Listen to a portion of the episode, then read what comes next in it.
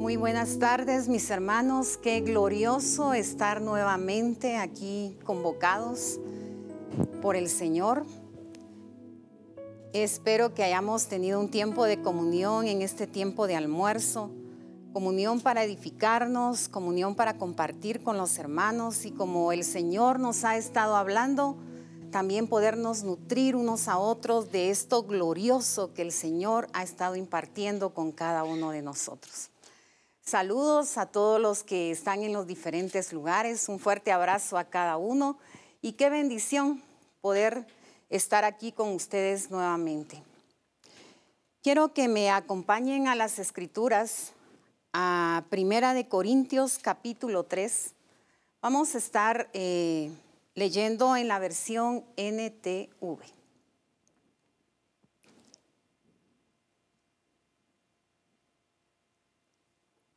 Dice la escritura, amados hermanos, cuando yo estuve con ustedes, no pude hablarles como lo haría con personas espirituales.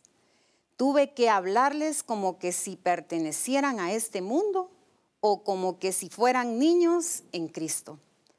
Tuve que alimentarlos con leche, no con alimento sólido, porque no estaban preparados para algo más sustancioso. Y aún no están preparados porque todavía están bajo el control de su naturaleza pecaminosa. Tienen celos unos de otros y se pelean entre sí. ¿Acaso no demuestran que los controla su naturaleza pecaminosa? ¿No viven como la gente del mundo? Cuando uno de ustedes dice, yo soy seguidor de Pablo, y otro dice, yo sigo a Apolos, ¿no actúan igual que la gente del mundo? Quiero que veamos aquí en la escritura esta descripción de lo que ya hemos venido leyendo en diferentes ocasiones, de las características que presentaba la iglesia de Corinto. Esas características, como bien aquí se leyó, reflejaban la naturaleza carnal en personas nacidas de nuevo. Al, ver esta descripción y al leerla entendemos que no concuerda lo que ellos estaban expresando con lo que habían recibido. Pero si seguimos leyendo aquí en el verso 3, en la segunda parte dice, tienen celos, perdón, en el, en el verso 4, después de todos, ¿quién es Apolos? ¿Quién es Pablo? Nosotros solos somos siervos de Dios mediante los cuales ustedes creyeron la buena noticia. Cada uno de nosotros hizo el trabajo que el Señor nos encargó. Y quiero que veamos aquí dos clases de expresión que habían en la iglesia de Corinto.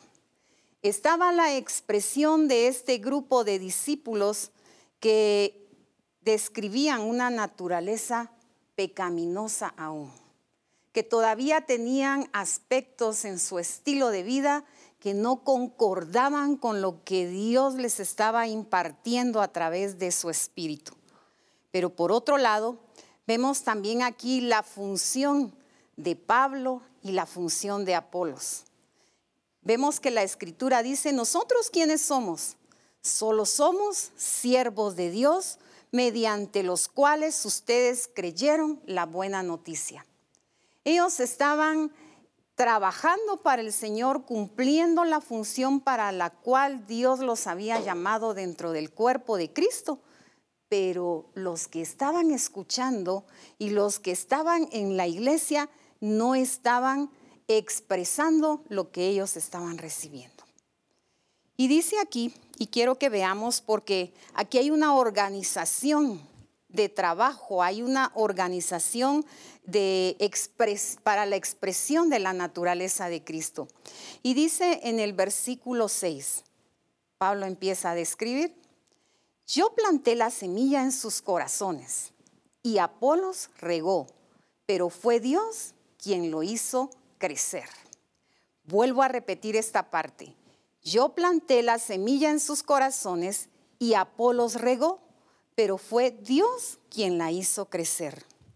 No importa quién la planta o quién la riega, lo que importa es que Dios hace crecer la semilla. Si nosotros observamos detenidamente aquí lo que estaba sucediendo, estaba el trabajo de Pablo, estaba el trabajo de Apolos y de quién más. Ahí dice que Jesús es el que da el crecimiento, Dios es el que da el crecimiento. Y aquí podemos entender lo que Dios nos ha estado impartiendo durante este Congreso, que nosotros fuimos puestos dentro de Cristo, que formamos su cuerpo, pero todo lo que hacemos es para beneficiar al cuerpo. Pero ¿quién es el que da el crecimiento? ¿Quién es el que da la vida? Aquí claramente leemos que es Dios. Todo lo que nosotros realicemos para edificar el cuerpo de Cristo es en beneficio de, los demás, pero esa vida solo puede ser producida por Dios. Anteriormente estuvimos escuchando la necesidad de ser nutridos de comer ese alimento que nos nutre. Y sabemos que el Espíritu es el que a nosotros nos da esa vida, pero es importante que estemos bien alimentados, bien nutridos de Cristo para que cuando realicemos ese trabajo, que realicemos esa función que Dios a nosotros nos delegó, para que cuando la hagamos, nosotros seamos eficientes en lo que estamos haciendo. Y dice la escritura, lo importante es que Dios hace crecer la semilla. El que planta y el que riega trabajan en conjunto con el mismo propósito. El que planta y el que riega trabajan en conjunto con el mismo propósito. Cuando les decía que vemos aquí un como equipo de trabajo, a Pablo, a Dios dando el crecimiento, ¿hacia dónde va ese, esa función, ese objetivo? Hacia el propósito que Dios estableció. Si nos hacemos la pregunta, ¿cuál es el propósito de que cada uno de nosotros, los discípulos de Misión Cristiana el Calvario, podamos ejecutar y expresar esas funciones que Dios ya depositó? ¿Cuál es ese propósito? Que llevemos a la iglesia a expresar la plenitud de Cristo. Eso debe de estar en la mente de cada uno de nosotros, sabiendo que estamos trabajando para el Señor, que somos colaboradores de Él. Y entonces cuando cada uno de nosotros hace su función, estamos apuntando hacia ese propósito. Por tal motivo, todo lo debemos de hacer con excelencia para que podamos ser eficaces en el propósito de Dios. Dice, seguimos leyendo, y cada uno será recompensado por su propio arduo trabajo, pues ambos somos trabajadores de Dios y ustedes son el campo de cultivo de Dios y son el edificio de Dios. Me llama la atención en esta versión que dice que cada quien realiza su arduo trabajo. Cuando hablamos de un arduo trabajo, esto implica tiempo, implica dedicación, paciencia, discernimiento por el objetivo por el cual Dios nos puso en su reino, en las labores del Padre. No es un trabajo cualquiera el que Dios nos mandó a hacer.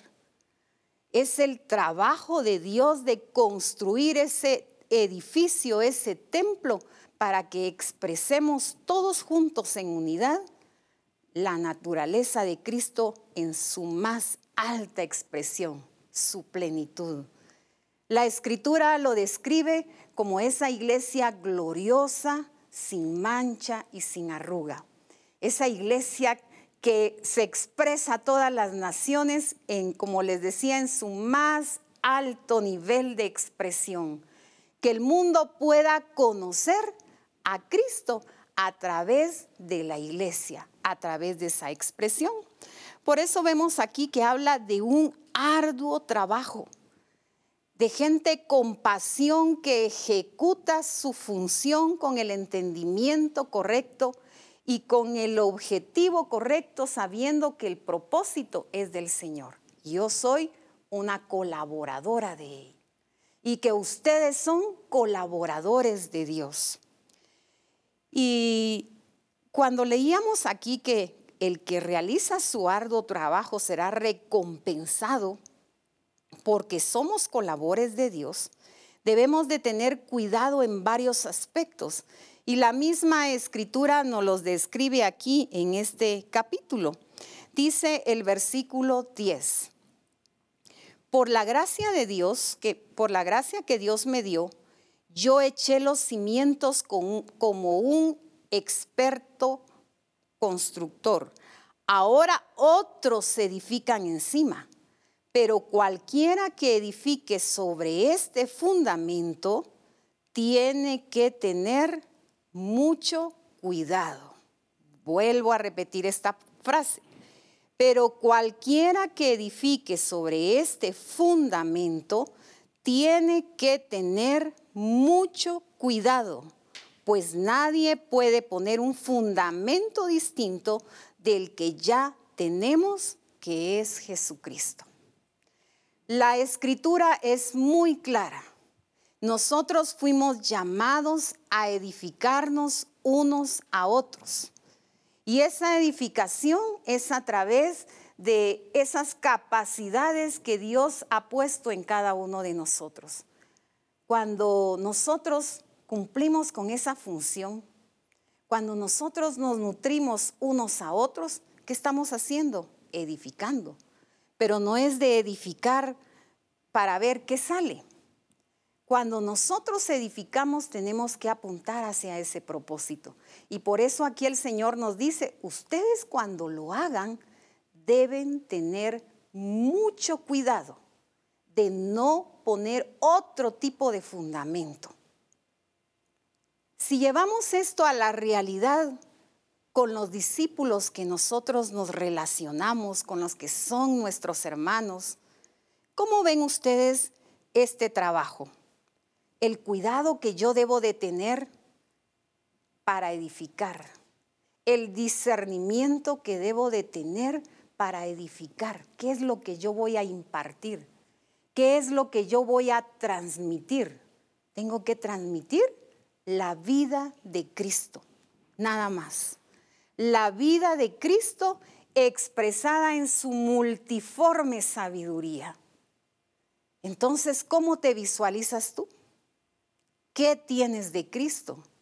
¿De qué te estás alimentando? ¿Cuán nutrido estás tú de Él? ¿Qué tan fuerte estás? ¿Qué tantas, como se nos decía anteriormente, qué tantas vitaminas tengo yo para poder nutrir a mis hermanos? Y aquí, cuando vemos que es importante que yo debo de tener ese cuidado para no cambiar el fundamento. Mucho cuidado, dice. Pero hay otro aspecto y lo leemos en el versículo 12. Y dice, el que edifique sobre este fundamento podrá usar una variedad de materiales. Y ahí nos empieza a describir oro, plata, joyas, madera, heno o paja. Yo puedo clasificar, aquí leo seis materiales. Tengo el oro, la plata, las joyas, pero también tengo la madera, el heno o la paja. Los primeros tres materiales, al observarlos, yo veo que pueden soportar una prueba. Son materiales resistentes, porque aquí nos está hablando después en el verso 13 que son probados por el fuego. Pero ¿qué pasa si yo meto la madera, si yo meto el heno o meto la paja en el fuego?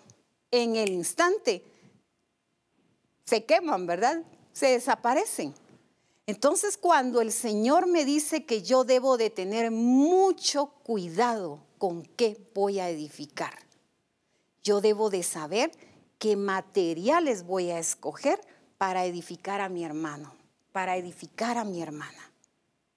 Es una responsabilidad que el Señor nos ha delegado. Y el discernir, el ver el propósito, el ver la necesidad, que es lo que mi hermano necesita para yo escoger esos materiales que están, son los recursos que Dios nos ha dado para poder edificar, construir, hacer crecer, nutrir. Entonces, aquí es donde se enfoca el cuidado. Yo puedo seleccionar oro, puedo seleccionar plata, joyas preciosas, o como se nos dijo ayer, si ustedes recuerdan lo que el apóstol nos compartía que el Señor le había dicho. Cuando él miraba ese lugar con máquinas grandes y ese gran terreno y le pregunta, ¿qué crees que están haciendo? Dios le estaba haciendo entender que se nos había delegado una gran responsabilidad, pero la dimensión por todas las máquinas que habían ahí es que era algo muy grande. Y a eso nos ha llamado el Señor. Por eso aquí nos dice qué materiales nosotros vamos a escoger. ¿Cuánto de Cristo tienes tú? ¿Cuánto de Cristo tienes en tu vida? ¿O cuánto dedicas tú para nutrirte de Él? Porque hay dos formas en que yo me puedo nutrir. Cuando yo busco por mi propia cuenta en la escritura, en el Señor, para nutrirme de Él, y cuando también los diferentes siervos de Dios nos nutren. ¿Cuánto estoy dispuesta a estar atento, a ser capacitada, a, ser adiestrada para decir yo quiero hacer las cosas con excelencia, estar muy atento a lo que el Padre me está diciendo? Cuando yo tengo esa actitud, entonces yo me estoy preparando para poder realizar esa construcción, para poder cumplir con mi función, con la que el Señor me dio, para hacerlo con excelencia, no como caiga. O como se nos dijo, no estamos construyendo la casa del perro. Estamos construyendo y edificando el cuerpo de Cristo. Entonces vemos, voy a leer el verso 13 pero el día del juicio, el fuego revelará la clase de obra que cada constructor ha hecho. Note bien que ahí se menciona la palabra constructor. Cada uno de nosotros somos constructores, somos edificadores del cuerpo de Cristo, sin excepción. Todos tenemos esas capacidades de Dios que fueron repartidas para poder ejecutar este trabajo. Y entonces dice, el fuego mostrará si la obra de alguien tiene algún valor. Si la obra permanece, ese constructor recibirá su recompensa. Y esto es muy importante. Yo tengo que estar clara que el Señor está pendiente del trabajo que yo estoy realizando. No es que yo diga, no lo quiero hacer. Ay, que otros lo hagan. Oh, como caiga, así de todos modos no se fijan. Pero el Señor sí está pendiente del trabajo que cada uno de nosotros realizamos. Es más, como dice la Escritura, que en ese día Él va a probar si la obra de alguno tiene algún valor. Y aquí el punto es que toda nuestra obra sí tiene valor, porque es la construcción del cuerpo de Cristo. ¿Y qué sucede entonces si nosotros no ponemos diligencia? Si nosotros no somos responsables en edificar al cuerpo de Cristo. Veamos lo que dice el versículo 15. Pero si la obra se consume, el constructor sufrirá una gran pérdida. No dice una pérdida, una gran pérdida. El constructor se salvará, pero como quien apenas se escapa atravesando un muro de llamas. Y me llama la atención esta parte, ¿verdad? Que toda esa gran pérdida, cuando hablamos de fuego, cuando hablamos de que el fuego consume algo, no sé si ustedes han visto por las noticias o han tenido la oportunidad de ver algún incendio cuando consume hectáreas, si es de un bosque o una casa, y las personas se logran salvar. ¿Cómo están las personas? No crean que salieron ilesas. Salen quemadas. Algunas no se logran salvar, pero aquí se, se salvará como quien se escapa atravesando un muro de llamas. Habla de un muro de llamas. Imagínense ustedes encerrados en un incendio y que para escapar tienen que atravesar ese muro de llamas. Entonces pongamos atención qué es lo que Dios nos quiere decir aquí, en esta parte de la escritura. Nuestra obra va a ser probada. Nuestra, nuestro trabajo en la edificación del cuerpo de Cristo va a ser probado. ¿Cuál es el punto? Que mi obra no se consuma. Que cuando yo me presente delante del Señor y Él me diga, a ver, vamos a probar lo que has hecho Vamos a probar cómo fue tu edificación. Vamos a probar si, si tiene algún valor, que pase la prueba del fuego y que no se consuma. Pero si todo lo que yo hice se consume, significa que yo no tuve el sumo cuidado para edificar. ¿Qué nos está diciendo el Señor en esta tarde? Que seamos diligentes que volvamos al abrevadero, que volvamos al diseño y que nosotros como constructores, como edificadores del cuerpo de Cristo tenemos que estar bien cimentados en la vida, en la fuente de la vida. Este es el punto principal.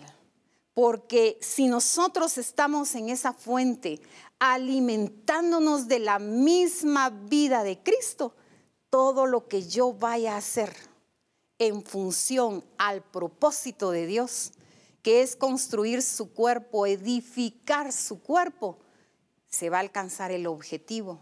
Y entonces solo así vamos a poder apuntar a ser una iglesia eficiente una iglesia que sabe hacer el trabajo que Dios nos ha delegado.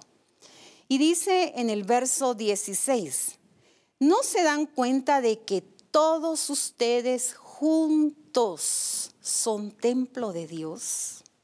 Y que el Espíritu de Dios vive en ustedes. Vuelvo a leer esta parte porque fíjense que estamos hablando de construir, de edificar, y de los materiales que debo de usar, del cuidado y la diligencia que debo de poner para hacerlo, pero no me habla que lo voy a hacer sola. Dice aquí, no se dan cuenta de que todos ustedes juntos son el templo de Dios. Habla de que todos juntos, pero luego dice, y que el Espíritu de Dios vive en ustedes. Cuando se habla de que el Espíritu de Dios vive en nosotros, es porque ahí está la vida de Cristo.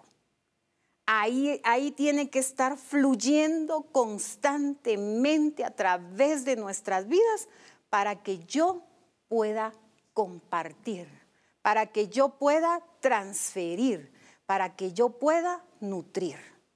Si yo no estoy en la fuente, si yo no estoy en la vid, si yo no estoy en Cristo, ¿qué voy a dar? Como se nos ha venido diciendo, lo que yo tengo, eso te doy. ¿Qué tenemos que tener? Cristo fluyendo en nosotros. La llenura del Espíritu Santo es importantísima, es vital, es necesaria para que nosotros podamos realizar nuestra función con eficiencia y de un alto nivel.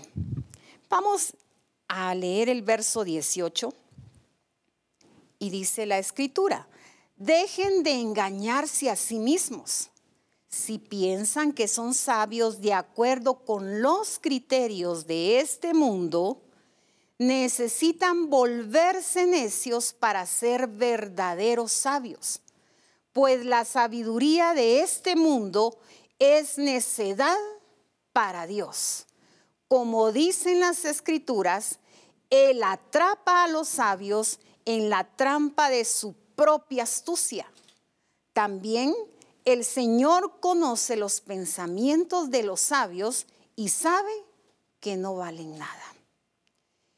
Me llama la atención esto que dice esta parte de la escritura porque está hablando de la construcción y les dice, miren hermanos, dejen de engañarse. Porque si lo que leímos al principio, ¿cuál era la condición de la iglesia de Corinto? ¿Recuerdan ustedes lo que leímos? Miren, yo a ustedes no les puedo hablar como a espirituales.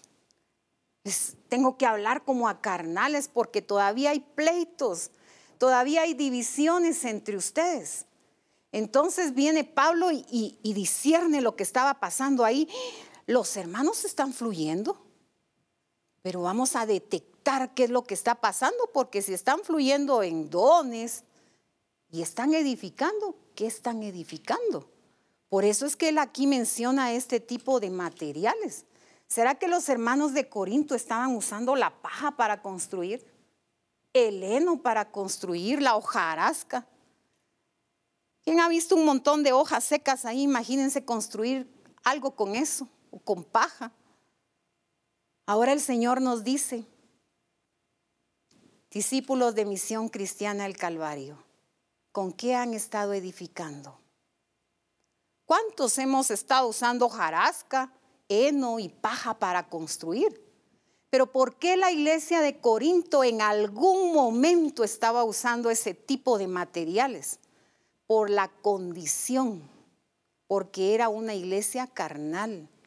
Entonces Pablo les dice, miren, tengan mucho cuidado porque lo que ustedes están haciendo va a ser evaluado por el Señor y va a ser pasado por fuego para saber si lo que hicieron, pues queda levantado, ¿verdad? Y si no queda nada es porque ustedes trabajaron por gusto, porque tienen que madurar. Necesitan ser edificados y aprender a dejarse edificar del resto de todos los hermanos que están en el cuerpo de Cristo. Y por eso aquí les menciona, miren, por favor, dejen de engañarse. Si ustedes están construyendo con criterios humanos, con lo que dice el sistema, pues no están haciendo nada. Aunque haya una apariencia, aunque lleven algo levantado, pero no es el material que Dios les está dando para que ustedes construyan. Entonces, visualicemos, visualicémonos a un discípulo X, a los de Corinto. Visualicen cómo era la relación entre ellos.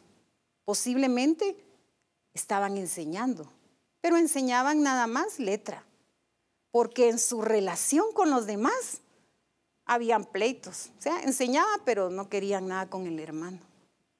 Cumplían con su función como religiosamente se ha visto, de templo, con su función del momento, y ahora podríamos decir, bueno, en el grupo a través de una plataforma, pero ahí nomás.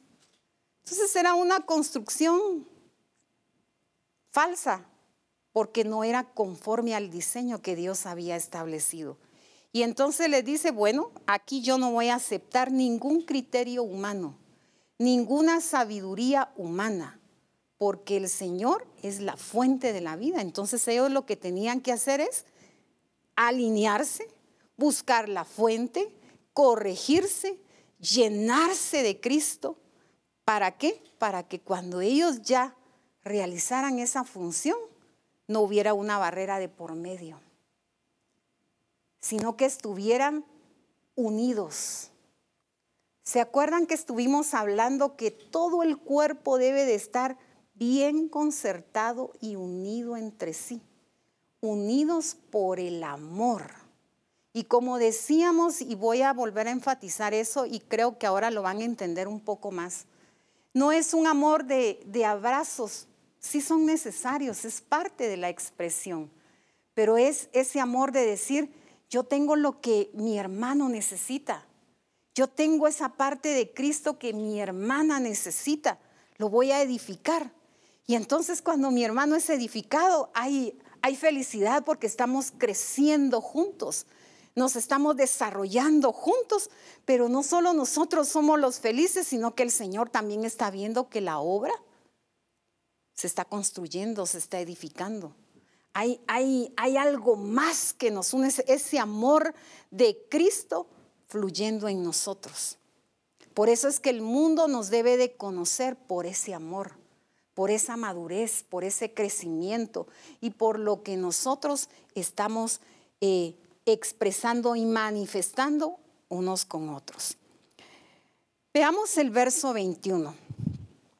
Así que no se jacten de seguir a un líder humano en particular, pues a ustedes les pertenece todo, ya sea Pablo o Apolos o Pedro o el mundo o la vida y la muerte o el presente y el futuro todo les pertenece a ustedes y ustedes pertenecen a Cristo y Cristo pertenece a Dios. ¿Sí se fijaron cómo lo dice la escritura? Voy a volverlo a leer porque sí me gustaría que pusieran atención en estos aspectos.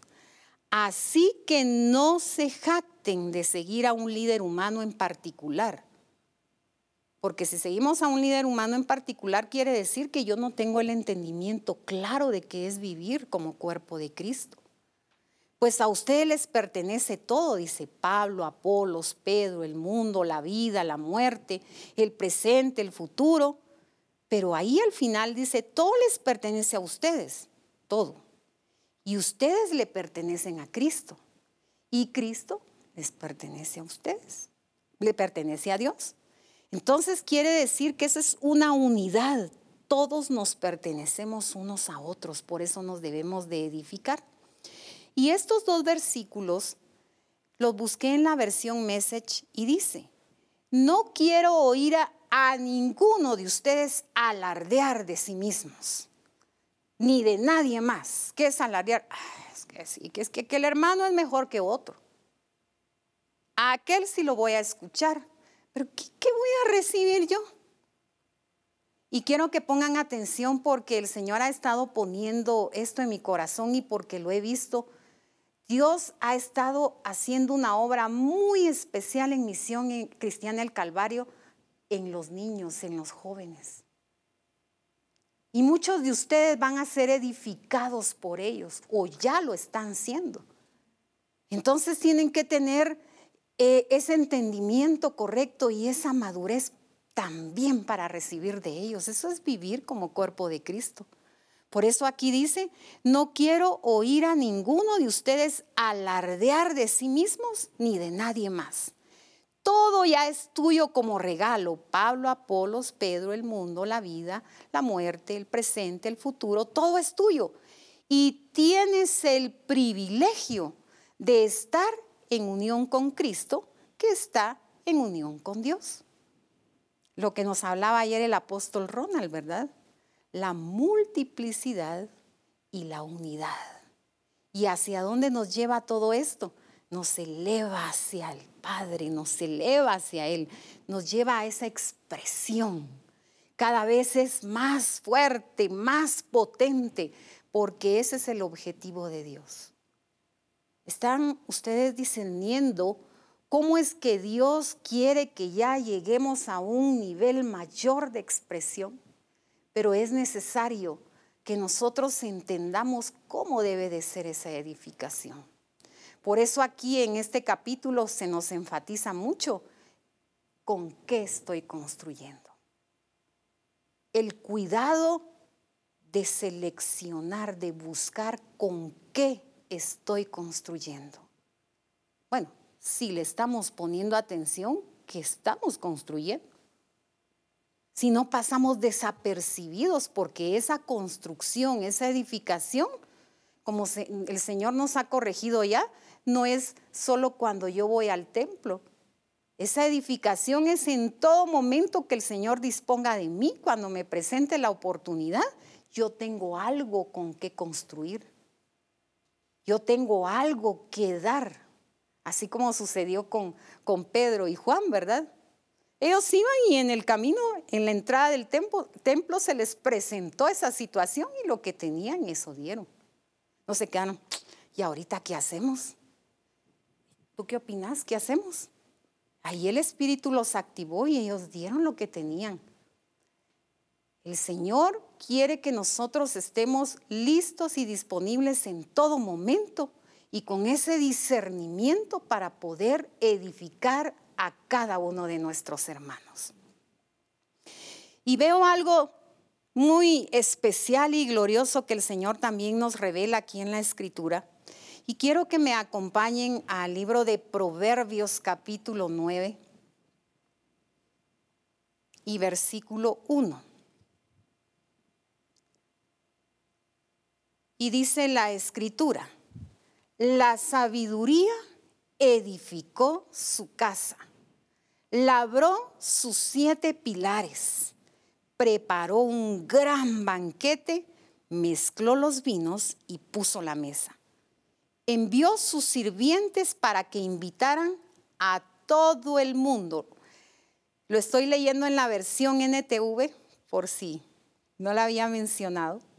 Dice, envió a sus sirvientes para que invitaran a todo el mundo.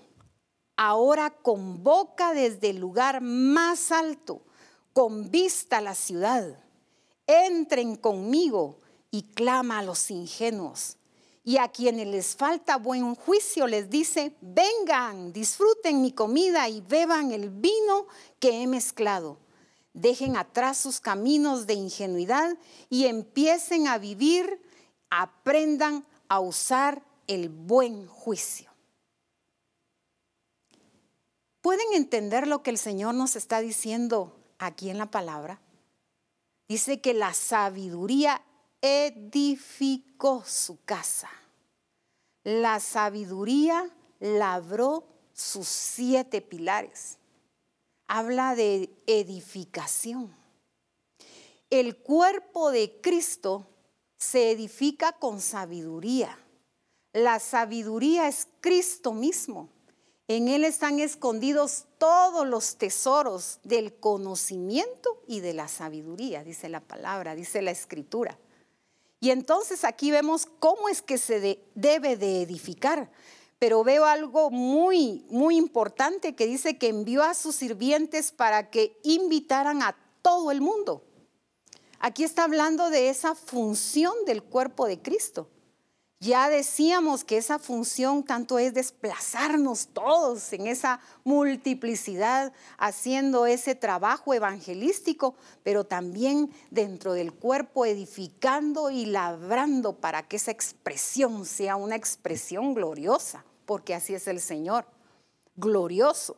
Y viene y que reparte sus banquetes, su vino, la llenura del Espíritu Santo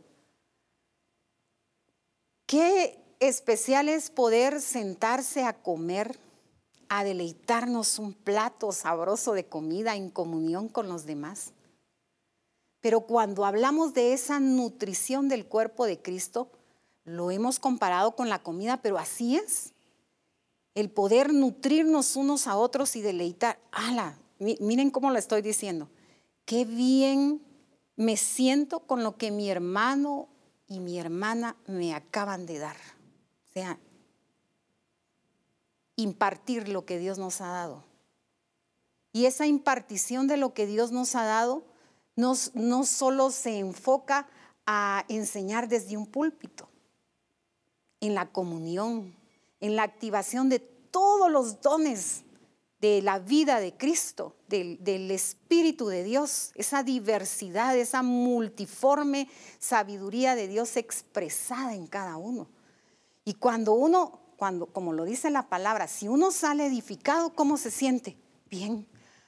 Qué bien me siento, pero no es un sentirme bien de sentimiento, sino de crecimiento, de bienestar, de salud.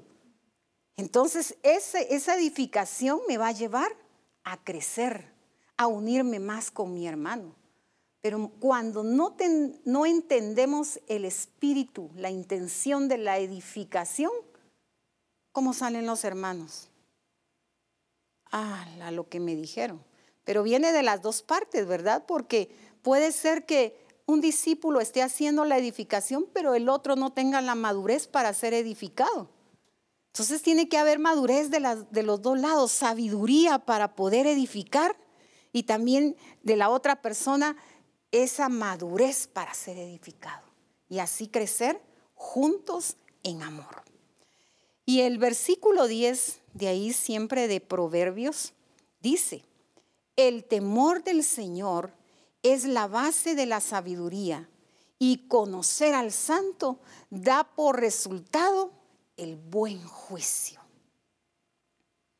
Siempre tenemos que estar claros de que tenemos que estar gobernados por el Señor, no actuar por mi propia cuenta.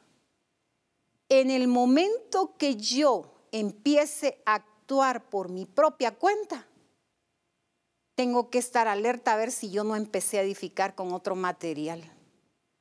Y es lo que en algún momento ha sucedido por no vivir bajo la guía del Espíritu de Dios. Nos dejamos llevar por el activismo, todo lo que tenemos que hacer, pero si perdemos la sobriedad, si no estamos conectados al Espíritu de Dios, si no somos fieles, si no estamos nosotros conscientes de lo que estamos haciendo, podemos perder ahí qué es lo que estamos realizando. Pierdo el objetivo y empiezo a edificar. Ya me dejo influenciar por algo que me pueda decir alguien por allá. qué, qué interesante. Ya metí sabiduría humana. Tengo que estar bien alineado, estar recibiendo de la fuente. Por eso es que el Señor hoy nos habló de esa nutrición, de la importancia de esa alimentación. Yo no debo de comer cualquier cosa. ¿Han notado ustedes qué pasa con aquellas personas que empiezan a comer comida chatarra? ¿Será que están bien alimentados? Están comiendo, pero no se están alimentando. Y en la edificación es importante que haya una buena alimentación de los dos lados, porque ¿cómo se realiza la edificación? ¿Cómo dice la escritura? Unos a otros. Edifica al hermano y este hermano edifica al otro y el otro edifica al otro, entonces todos tienen que estar bien nutridos y bien alimentados. Vamos a ver entonces aquí un ejemplo de, voy a decir así como ejemplificando con el cuerpo humano. Estuvimos hablando de que dentro del cuerpo humano hay sistemas que están organizados para trabajar para un objetivo. Y vamos a la escritura ahí en Hechos capítulo 18 y verso 24. Ustedes ya han oído de este discípulo. Aquí nos habla de Apolos. Y dice aquí en la versión 60, Reina Valera, Hechos 18, 24. Llegó entonces a Éfeso un judío llamado Apolos, natural de Alejandría. Oigan cómo era Apolos. Y dice aquí, varón elocuente, poderoso en las escrituras. ¿Cómo se imaginan ustedes Apolos? Era una persona que se dedicaba a estudiar las escrituras. Cuando dice que era poderoso en las escrituras es porque las conocía. Pero aparte de conocerlas, era elocuente porque sabía darse a entender. Hablaba con claridad. Entonces cuando él hablaba, hablaba de Dios, hablaba de las escrituras, él llegaba cabal al punto, el objetivo. La palabra cumplía su propósito. Pero vean lo que dice el verso 25. ¿Qué estaba pasando con él? Este había sido instruido en el camino del Señor, había tenido instrucción.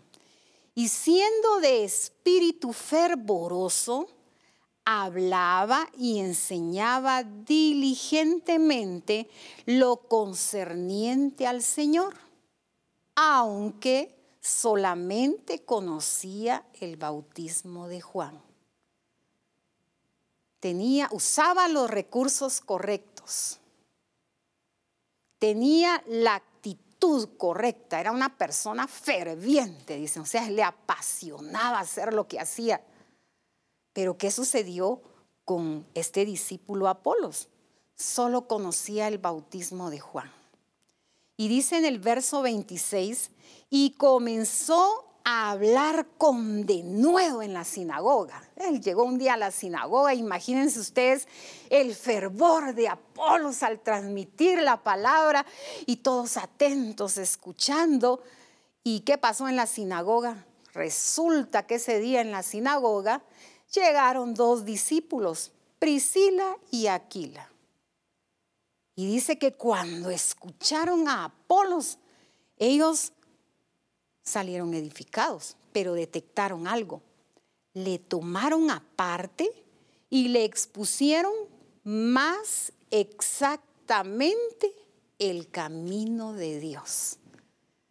¿Cómo creen que se sintió Apolos? Y quiero que pongan atención a estos aspectos. Apolos, un hombre elocuente, poderoso en las escrituras, fervoroso, y de repente aparecen dos discípulos y le dicen, Apolos, ven por acá. Y empezaron a conversar.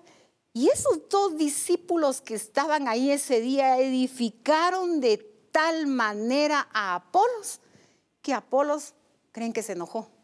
Ay, y estos me van a venir a corregir a mí. Apolos salió edificado era un discípulo maduro, el Señor sabía lo que tenía, pero necesitaba la función de Priscila y Aquila. Aquí hubieran podido pasar dos cosas. Lo que sucedió, que ellos se acercaron y le explicaron más exactamente el camino de Dios, o que hubieran dicho, ay, yo, solo eso le falta. ¿Nos atrevemos o no nos atrevemos a decirle? ¿Tú qué decís? ay, ¿y si, y si no, no soy? Pero ¿qué creen ustedes que llevó a Priscila y a Aquila a edificar Apolos? La guía del Espíritu de Dios. Ellos lo hicieron guiados por el Espíritu de Dios. Por eso es que lo lograron hacer. Entonces vemos aquí la importancia de que cada uno de nosotros los discípulos de misión cristiana el Calvario, seamos guiados por el Espíritu de Dios para cumplir con las funciones que Dios nos ha dado, que nos ha delegado dentro de su cuerpo para la edificación del cuerpo de Cristo. Y miren qué sucedió ahí en el versículo 27. Y queriendo él pasar a Acaya, los hermanos le animaron y escribieron a los discípulos que le recibiesen. Miran para allá, Apolos, recíbanlo. ¿Y qué pasó luego? Dice, le recibiesen y llegado allá fue de gran provecho a los que por la gracia habían creído. Ya habían hermanos que habían sido evangelizados, discípulos que habían sido evangelizados, ahora eran parte del cuerpo de Cristo y de repente, ¿quién llegó? Apolos, quien acababa de ser edificado por Priscila y Aquila. Y Apolos siguió, yo pienso que hasta con más de nuevo, porque ahora tenía el entendimiento más claro por lo que le había impartido Priscila y Aquila. ¿Cómo nosotros, con la función que nos ha dado, podemos potenciar a cada uno de los discípulos? Podemos subir el nivel de expresión cuando cada uno de nosotros cumplimos nuestra función dirigidos por el Espíritu de Dios. Qué importante lo que el Señor nos enseña aquí. Fue de gran provecho a los que por la gracia habían creído, porque con gran vehemencia, escuchen estas palabras, para algunos serán como palabras raras y esas con qué se comen, pero por eso es importante que, investiguemos. ¿Y qué será eso de la vehemencia? Porque con gran vehemencia refutaba públicamente, miren, públicamente a los judíos, demostrando por las escrituras que Jesús era el Cristo. Siempre iba enfocado al propósito, a esa edificación. y buscaba el significado de palabra de la palabra vehemencia y dice que es tener esa actitud ardiente, lleno de pasión, de arremeter contra algo. Y eso era lo que hacía Apolos. Cuando él enseñaba, porque conocía las escrituras, él decía, yo cuando voy a enseñar las escrituras, voy a arremeter contra el sistema, voy a lograr el objetivo por el cual Dios me permitió conocer las escrituras, porque la palabra de Dios es poder. Le sabía usar. Era un discípulo eficaz. Y cuando hablamos de refutar, dice que significa rechazar la validez de una idea o de una afirmación de otra persona. Entonces, ¿con qué venía Apolos y rechazaba todas las ideas del sistema del mundo? Con la palabra de Dios. ¿Qué nos dice la escritura acerca de la palabra? Dice que la palabra es como espada de dos filos, que penetra hasta lo más profundo, hasta partir el alma y el espíritu. Conoce y discierne los pensamientos. Ahora imagínense ustedes Apolos disertando la palabra, no por darla nada más, no por declararla. Él estaba viendo el objetivo y cuando él declaraba la palabra, cumplía su propósito. ¿Qué nos está mostrando aquí el Señor?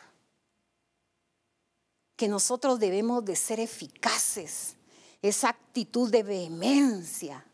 Los que la conocían, conocían el significado de la palabra, dirían, sí, tenemos que ser vehementes, pero ahora ya sabemos una palabra nueva. Venir con esa pasión ardiente y decir, Señor, yo voy a cumplir mi función de edificación con lo que tú me has dado. Si a alguien el Señor le dio el don, como ya se nos dijo, son muchos, diversidad de dones, de sanar enfermos, ¿cómo lo vamos a hacer? ¿Solo sanar a un enfermo por sanarlo? Sino llevarlo hacia el propósito de Dios, hacia el conocimiento de Dios.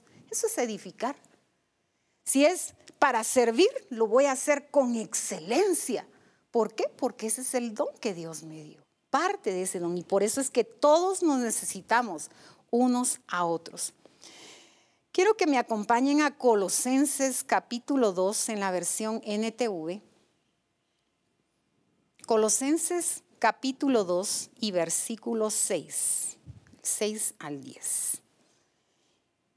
Y dice la palabra, por lo tanto, de la manera que recibieron a Cristo Jesús como Señor, ahora deben seguir sus pasos. Arraíguense profundamente en Él y edifiquen toda la vida sobre Él.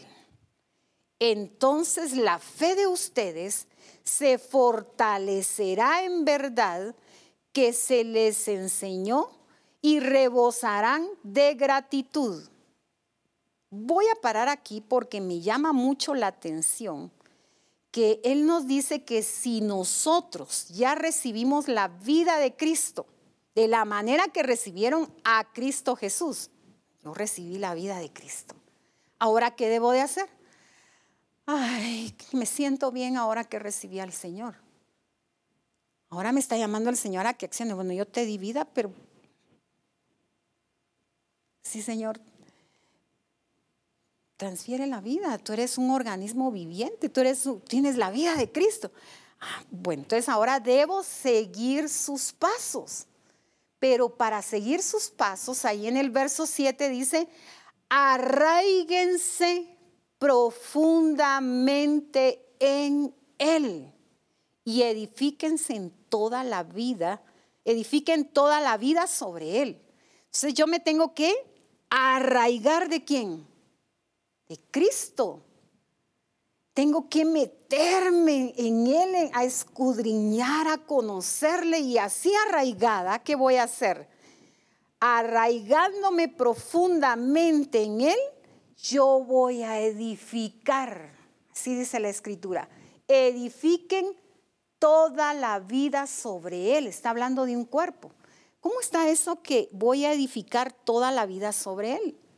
La vida que yo tengo como yo estoy en el cuerpo de Cristo, si tengo más hermanos, más miembros a la par de mí dentro del cuerpo de Cristo, entonces yo voy a edificar, como dice aquí, si ustedes notan ahí en lo que están leyendo, voy a edificar toda la vida sobre Él. Nutrirme uno con otro. Así es como se entiende lo que dice acá. Edifiquen toda la vida sobre Él. Entonces, ¿qué va a suceder cuando nos estemos edificando? Dice aquí que la fe de ustedes se fortalecerá en la verdad que se les enseñó y rebosarán de gratitud. Hacemos que se fortalezca la fe que tenemos en Cristo por esa edificación, pero esa nutrición viene desde la misma fuente, desde la misma raíz, desde el mismo Señor. Por eso es que empezamos leyendo que nosotros tenemos que tener mucho cuidado cómo sobreedificamos. Yo tengo que estar muy consciente de qué es lo que yo estoy edificando, no con cualquier material. Cuidado de no cambiar el fundamento. ¿Y cómo se puede cambiar el fundamento? Es que me confunde, hermana, eso de cambiar el fundamento. El fundamento es Cristo. ¿Cómo lo puedo cambiar? Si yo empiezo a oír otra fuente, ¿qué pasa? Yo ya no estoy, en ese momento así, yo ya no estoy recibiendo de Cristo porque estoy oyendo de, de algo que ya no es de Cristo. Y si yo vengo y lo transmito, ya, ya arruiné todo lo que estoy haciendo. Por eso debo de estar muy consciente, debo de ser muy cuidadosa. Y dice en el versículo 8, no permitan que nadie los atrape con filosofías huecas y disparates elocuentes que nacen del pensamiento humano y de los poderes espirituales de este mundo y no de Cristo.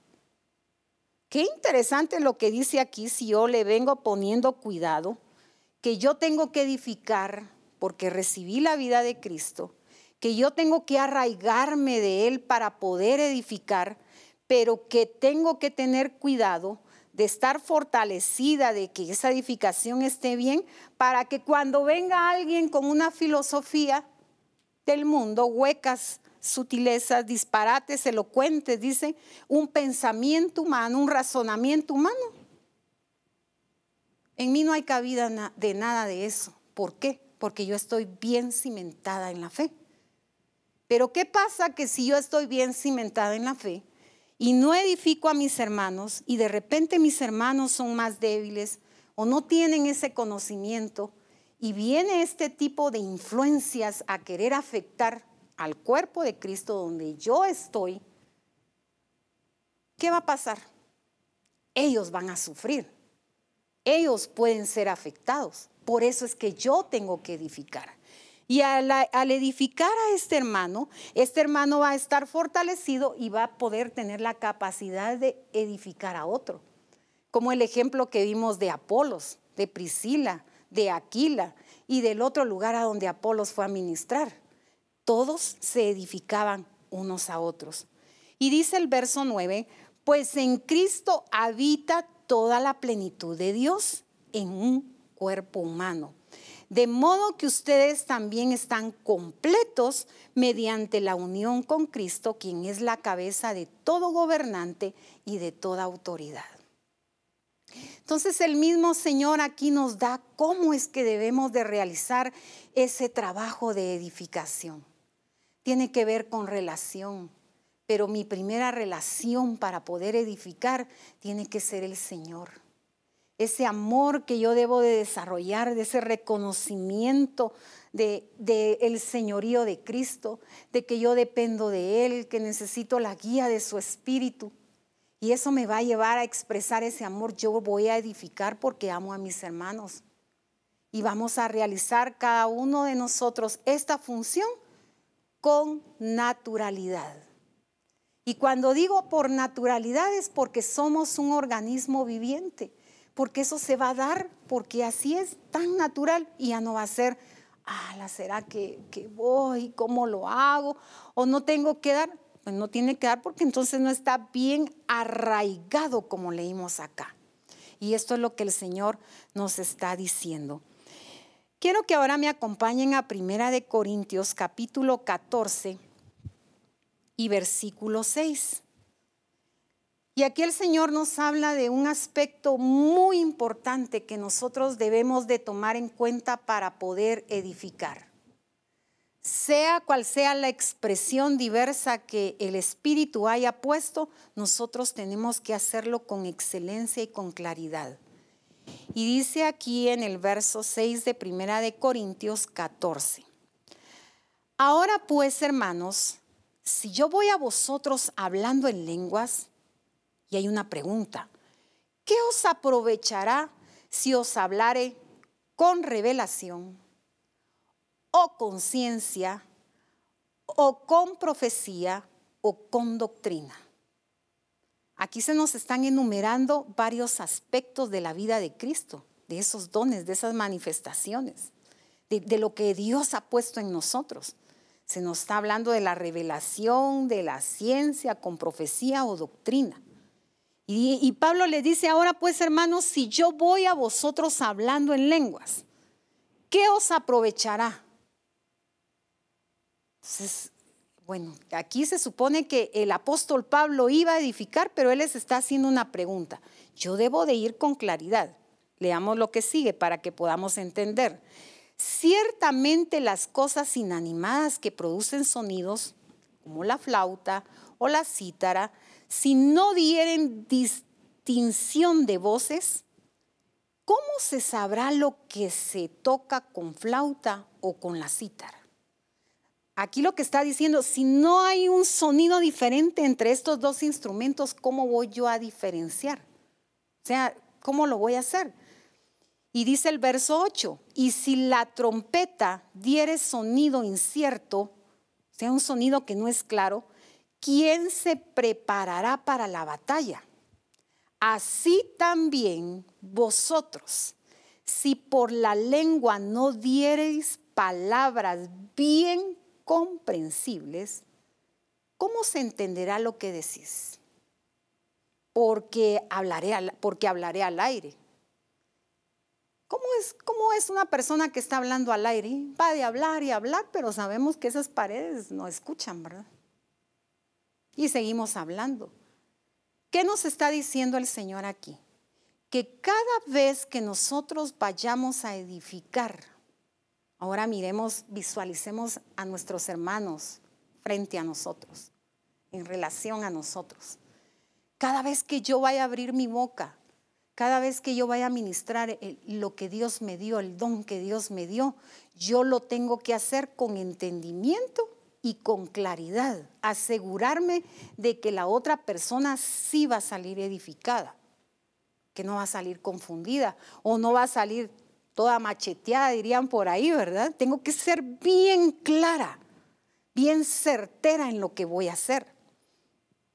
Y dice Pablo ahí, en el verso 10, tantas clases de idiomas hay seguramente en el mundo y ninguno de ellos carece de significado.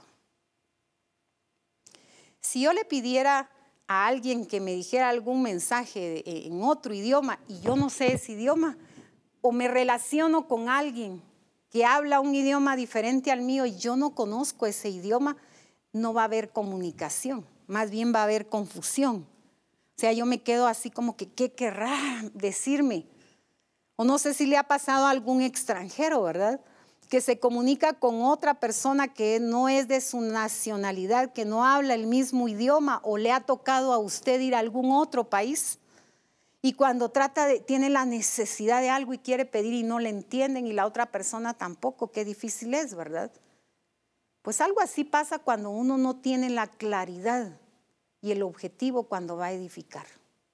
Uno otra vez, yo, yo tenía la intención de edificar y solo lo pensamos y en vez de salir edificado, el hermano sale más confundido. No puede crecer porque la intención era buena, pero no había claridad. Por eso el Señor nos llama a que nosotros edifiquemos con excelencia. Y dice el verso 10, 11, Pero si yo ignoro el valor de las palabras, seré como extranjero para el que habla, y el que habla será como extranjero para mí. El ejemplo que les estaba dando. Así también vosotros, pues que anheláis dones espirituales, procurad abundar en ellos. ¿Para qué? Para edificación de la iglesia. A mí me parece interesante ver esta parte en la escritura porque dice así también vosotros que anheláis dones espirituales, procuren abundar, porque mientras más haya manifestación del Espíritu en mí, yo puedo edificar más. Yo puedo, yo puedo decir, ay, yo quiero ser eficiente, quiero edificar a este hermano. Yo tengo eso para darlo. Por eso es que dice aquí que debemos de anhelar esos dones. No decir, no es suficiente con esto aquí nomás, con esto me quedo. Pero esa actitud de anhelar va más allá. Yo me imagino aquí, me imagino a Apolos. Si regresamos a ver esos aspectos de Apolo, un, un discípulo elocuente, poderoso en las escrituras, que, que, que hablaba con pasión, yo me imagino que en él se manifestaban diversos dones. Y la gente que estaba a la par de él, ¿cómo, creen que salía? Edificada. O sea, daban ganas de estar ahí porque sabían que allí había edificación. El Señor hoy nos dice que tenemos que tener esa actitud. Siempre tenemos que hacer el trabajo de edificar el cuerpo de Cristo con excelencia, con pasión, con esa misma actitud que hubo en Cristo Jesús en todas las cosas. ¿Cómo creen ustedes que realizó Cristo su ministerio? Siempre con la misma actitud, aunque estuviera cansado, aunque tuviera que caminar, porque hablamos de esa actitud de cuando uno edifica, de paciencia, de amor, de espera. Así fue con sus discípulos con cuántas cosas no le salieron, pero él edificó. ¿Para qué los edificó? Para prepararlos para esa responsabilidad tan grande de ir a las naciones, de hacer discípulos, de edificarlos en enseñar todas las cosas que Él les había mandado. Y vamos a ir aquí a Romanos capítulo 15 y versículo 1 al 7 en la versión TLA.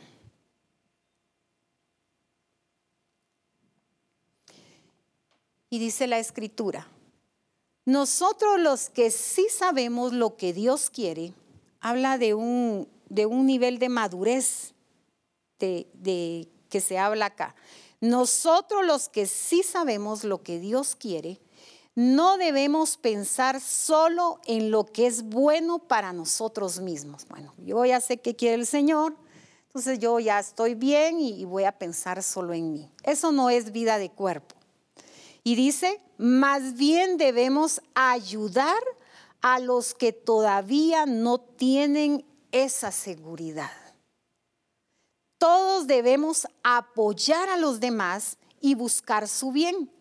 Así los ayudaremos a confiar más en Dios, porque ni aun Cristo pensaba solo en lo que le agradaba a Él. Como Dios dice en la Biblia, me siento ofendido. Perdón, aquí perdí la, la línea aquí. Dice, todos debemos de apoyar a los demás y así los ayudaremos a confiar en Dios, porque ni aún Cristo pensaba solo en lo que le agradaba a él. Como Dios dice en la Biblia, me siento ofendido cuando te ofenden a ti.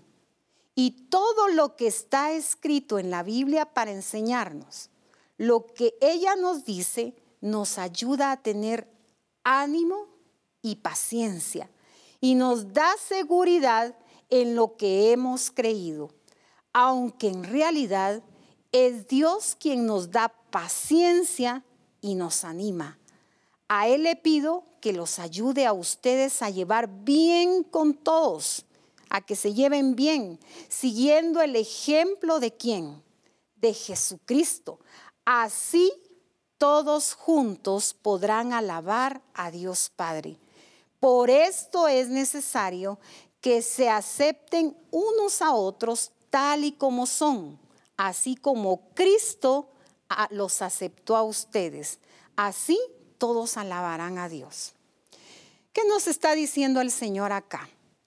Que si yo ya tengo madurez, yo entiendo lo que el Señor me está diciendo, ya no debo de pensar solo en mí. Ahora tengo que estar viendo cómo edifico, estar pendiente del resto de mis hermanos y aceptar ese trabajo porque ese trabajo me va a llevar dedicación. Necesito amor para edificar, necesito paciencia. Y, si, y dice aquí que ni Cristo, ni Cristo pensó solo en él mismo, él pensó en los demás. ¿En qué sentido? En cuanto al propósito de Dios.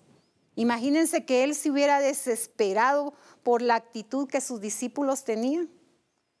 Él los edificó, Él les transfirió la vida hasta el último día y los preparó y los preparó con excelencia.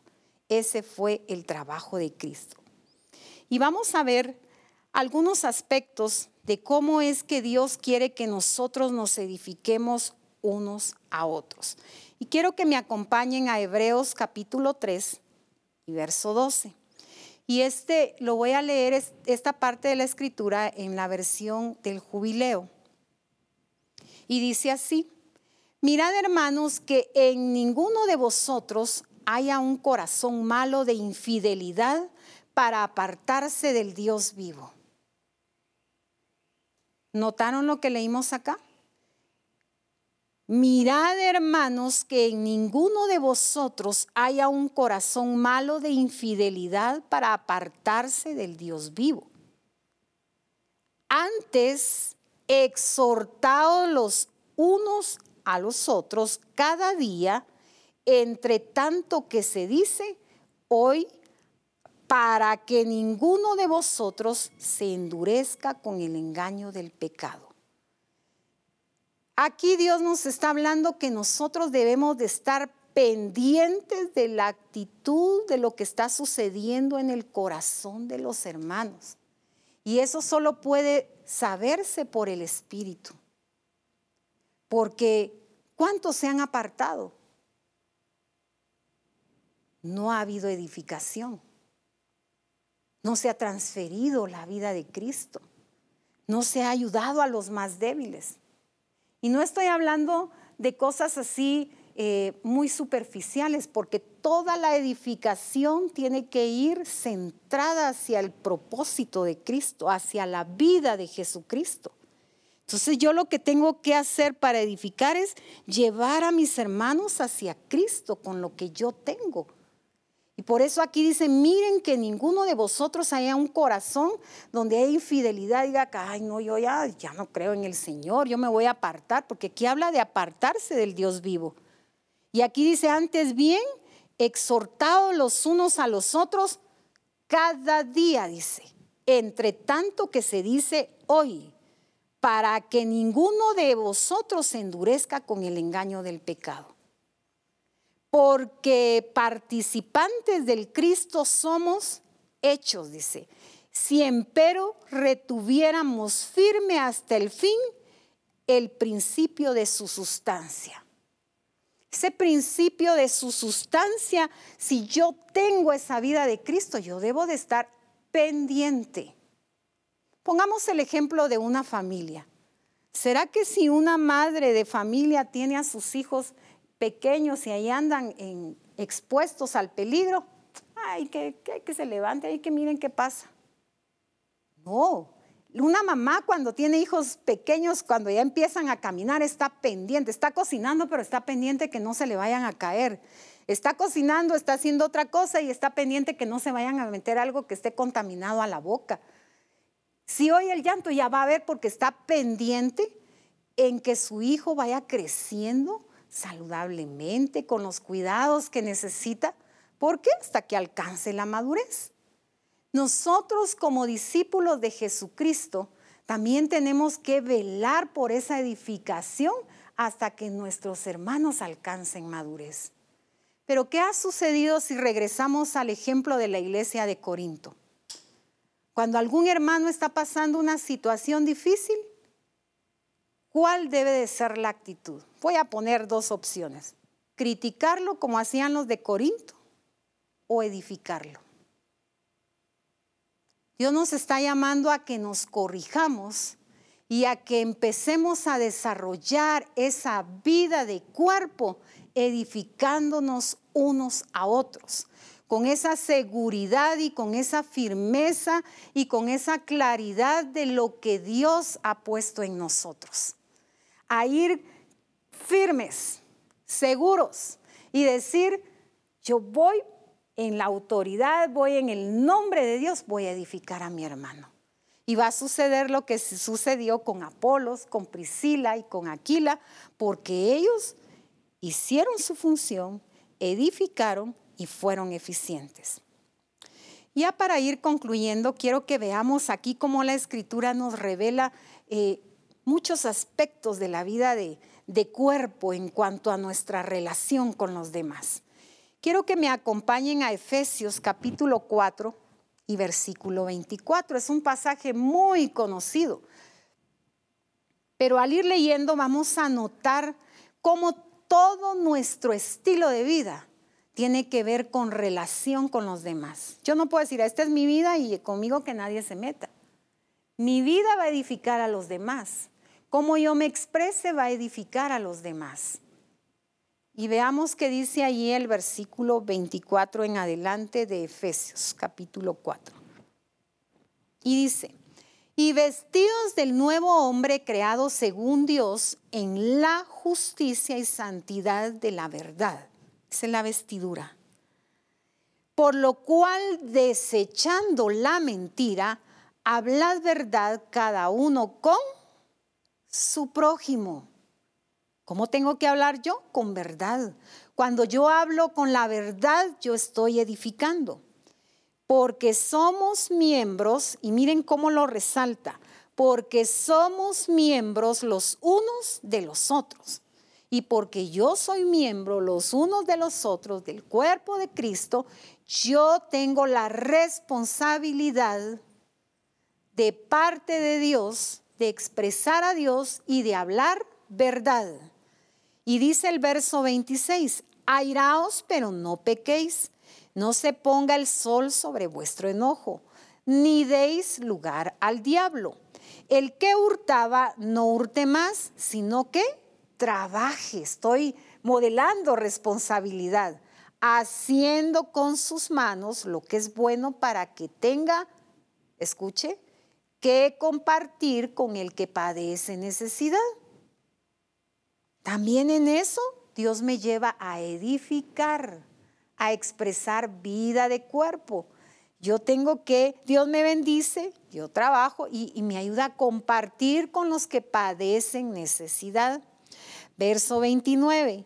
Ninguna palabra corrompida salga de vuestra boca, sino la que sea buena para la necesaria Pongamos atención a esa palabra, para la necesaria. Esa palabra necesaria, ¿qué significa? Es una necesidad. La edificación es una necesidad. Dice, para la necesaria edificación a fin de dar gracia a los oyentes. Esa gracia es parte de la edificación. Yo debo de cuidar eso, debo de ser responsable.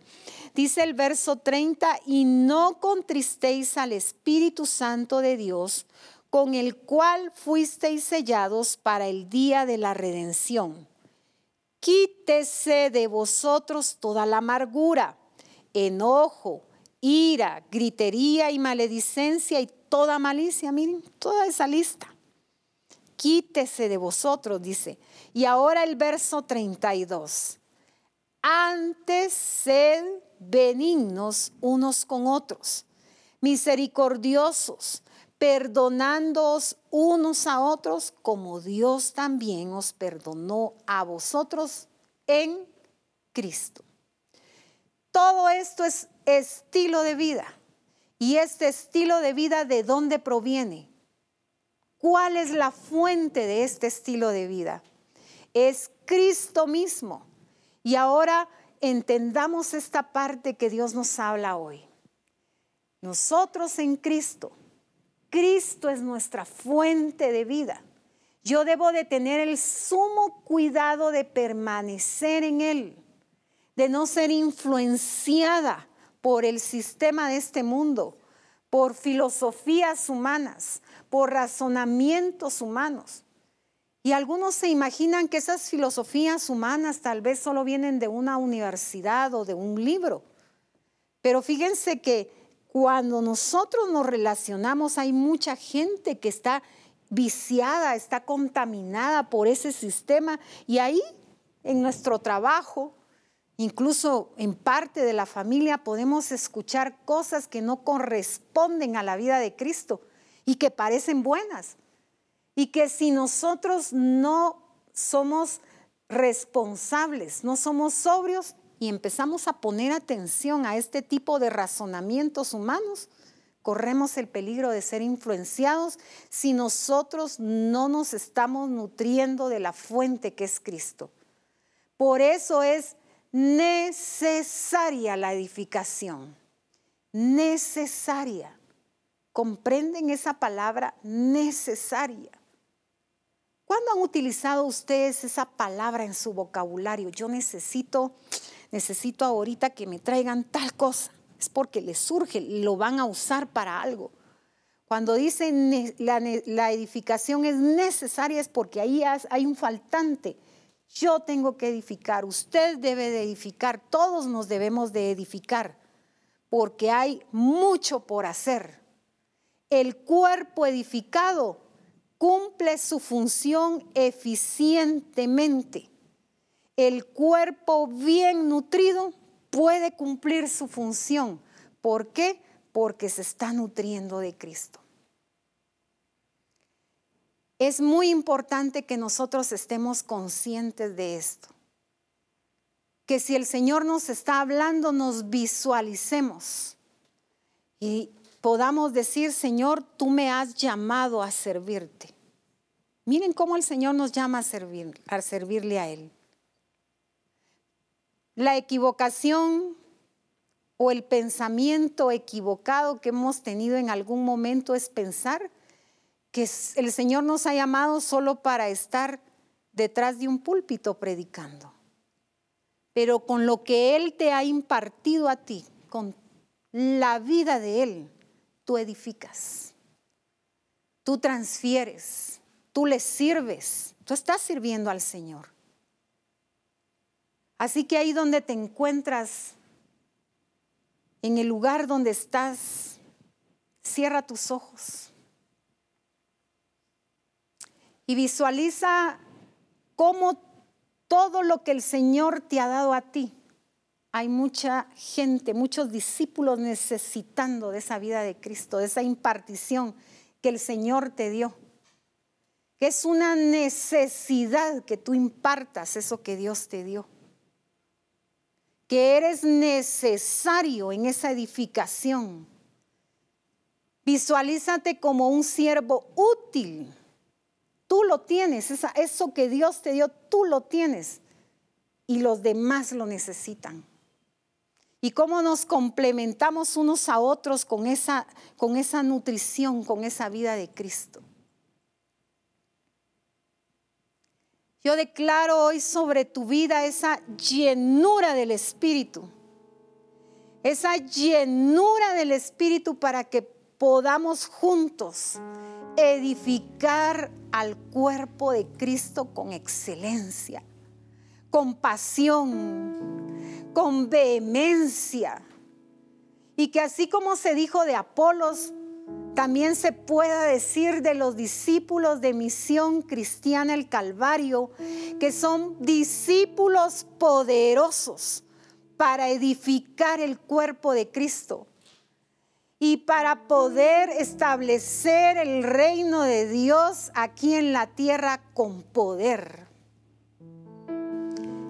Llénate del Espíritu de Dios ahí donde estás. que tu fe sea fortalecida. Declaro sobre ti esa llenura del Espíritu de Dios. Porque la palabra dice que recibiremos poder para poder ir y testificar, para poder ir y hacer para poder ir y realizar el propósito de Dios.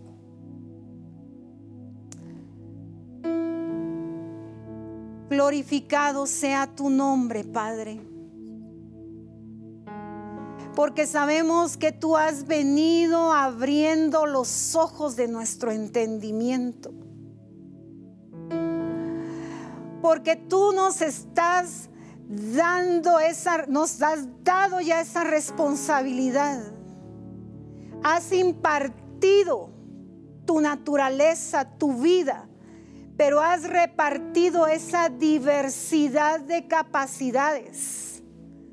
Has repartido esa diversidad de dones para que nosotros podamos ser edificados unos con otros, Señor. Hoy nos vemos delante de ti como esos discípulos que nos necesitamos. Y que así como dice tu palabra, Señor, que tu amor sea derramado en nuestros corazones, para que podamos modelar ante el mundo que tú estás en nosotros que tu vida corre por nuestras venas, por nuestras vidas y que estamos unidos por ti, por tu Espíritu, Señor. Que no importa los diferentes lugares donde nos encontremos, fuimos llamados a una misma esperanza. Tenemos a un mismo Señor. Tenemos una misma fe. Fuimos bautizados por el mismo Espíritu. Y por eso nos necesitamos unos a otros, Señor. Que cada discípulo de misión cristiana el Calvario hoy pueda sentir esa pasión, pueda sentir esa necesidad de edificar, de impartir, de transferir tu vida, Señor, para cumplir ese propósito de alcanzar esa plenitud, de llevar a ese nivel de madurez a tu iglesia, para que juntos podamos establecer el reino de Dios con potencia. Gracias te damos, Señor, por habernos puesto en ti, por habernos incluido en ti. Y gracias te damos porque como tú lo dijiste en tu palabra, no nos dejaste huérfanos, sino que nos has dado a tu espíritu, nos has dado tu misma vida, nos has dado ese poder para realizar ese trabajo por el cual tú nos has llamado porque sabemos que la misma escritura declara que tú nos has libertado del pecado para ser hechos siervos de Dios. Gracias Señor por ese honor. Gracias por ese privilegio. Y gracias porque en este Congreso tú estás abriendo nuestros ojos para que visualicemos esa riqueza que cada uno de nosotros tiene, porque tú estás en nosotros y porque nosotros estamos en ti, Señor. Te glorificamos, Señor. Te exaltamos y hoy como cuerpo tuyo te damos toda la gloria, todo el honor. Aleluya. Toda Así es. Para ti glorioso. Vino de honor. Eres excelente. Magnífico Rey. Así es, Señor. Cada detalle tuyo, intachable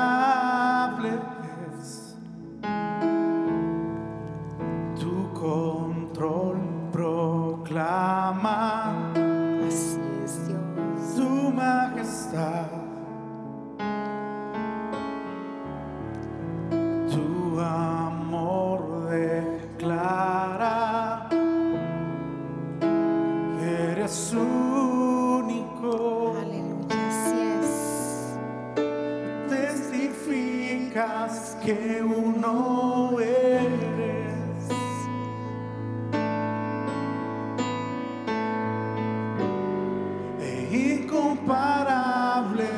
tu poder.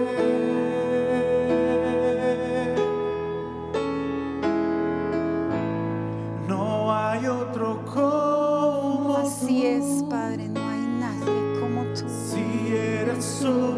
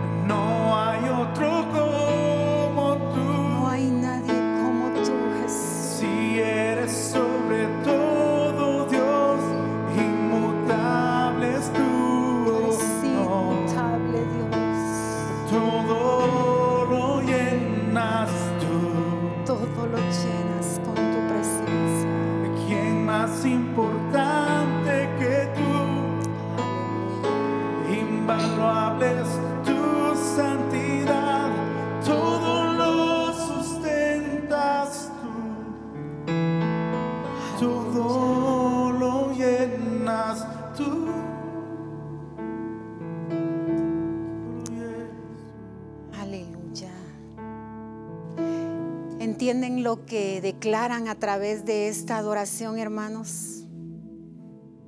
Todo lo sustentas tú. ¿Cómo somos sustentados por el Señor? Él ha puesto su riqueza en el cuerpo. Esa edificación del cuerpo es necesaria pero debemos de hacerlo con excelencia, así como lo estamos declarando, el más excelente. Que hoy, a partir de hoy, puedas estar consciente de esa responsabilidad que el Señor te ha dado. Lo voy a decir en plural, de esa responsabilidad que el Señor nos ha dado de edificar su cuerpo es necesaria la edificación, urge la edificación, porque hay mucho por hacer. Tienes que verte como ese siervo útil, porque el Señor te dio esos recursos y esa capacidad. Tenemos a un Dios excelente que todo lo llena, todo lo sustenta. Es incomparable, es único. Y lo glorioso es que nosotros tenemos la vida de Él. Nosotros estamos en Él. Y ese es un motivo para ador- adorarle, para exaltarle, para darle toda la gloria. Y vamos a declararlo con todo nuestro corazón y con ese entendimiento de esa gloria que se manifiesta en Él. No hay otro como Así es, tú. Señor. Si eres sobre todo Eres sobre Dios, todo. Inmutable es tu honor. Aleluya. Todo lo llenas tú. Aleluya. ¿Quién más importante que No hay tú? nadie más importante. Invaluable es tu santidad, todo lo sustentas tú todo lo llenas tú. Todo no hay, tú, Jesús. No hay otro como tú. Si eres sobre todo Dios, inmutable es tu honor. Todo lo llenas ¿Quién más importante que tú? Invaluable es tu santidad, todo lo sustentas tú. todo lo llenas tú. Y la escritura dice que toda la tierra será llena de su gloria. ¿Y cómo se va a dar el cumplimiento de eso? A través de esa edificación, a través de esa función que tú realices. Hoy el Señor te dice que tú eres responsable de que la gloria de Dios sea notoria en toda la tierra. Y esto es lo que el Señor ha impartido hoy en esta tarde para Misión Cristiana el Calvario. Mírate como ese discípulo necesario, eres necesario. Como ese discípulo, ese siervo útil para la expansión y la edificación del cuerpo de Cristo. Que el Señor les bendiga a cada uno y sigamos ahí edificándonos y llenándonos de su presencia. Vamos a tener nuestro tiempo de coffee break y nos vemos en unos momentos. Que el Señor les bendiga.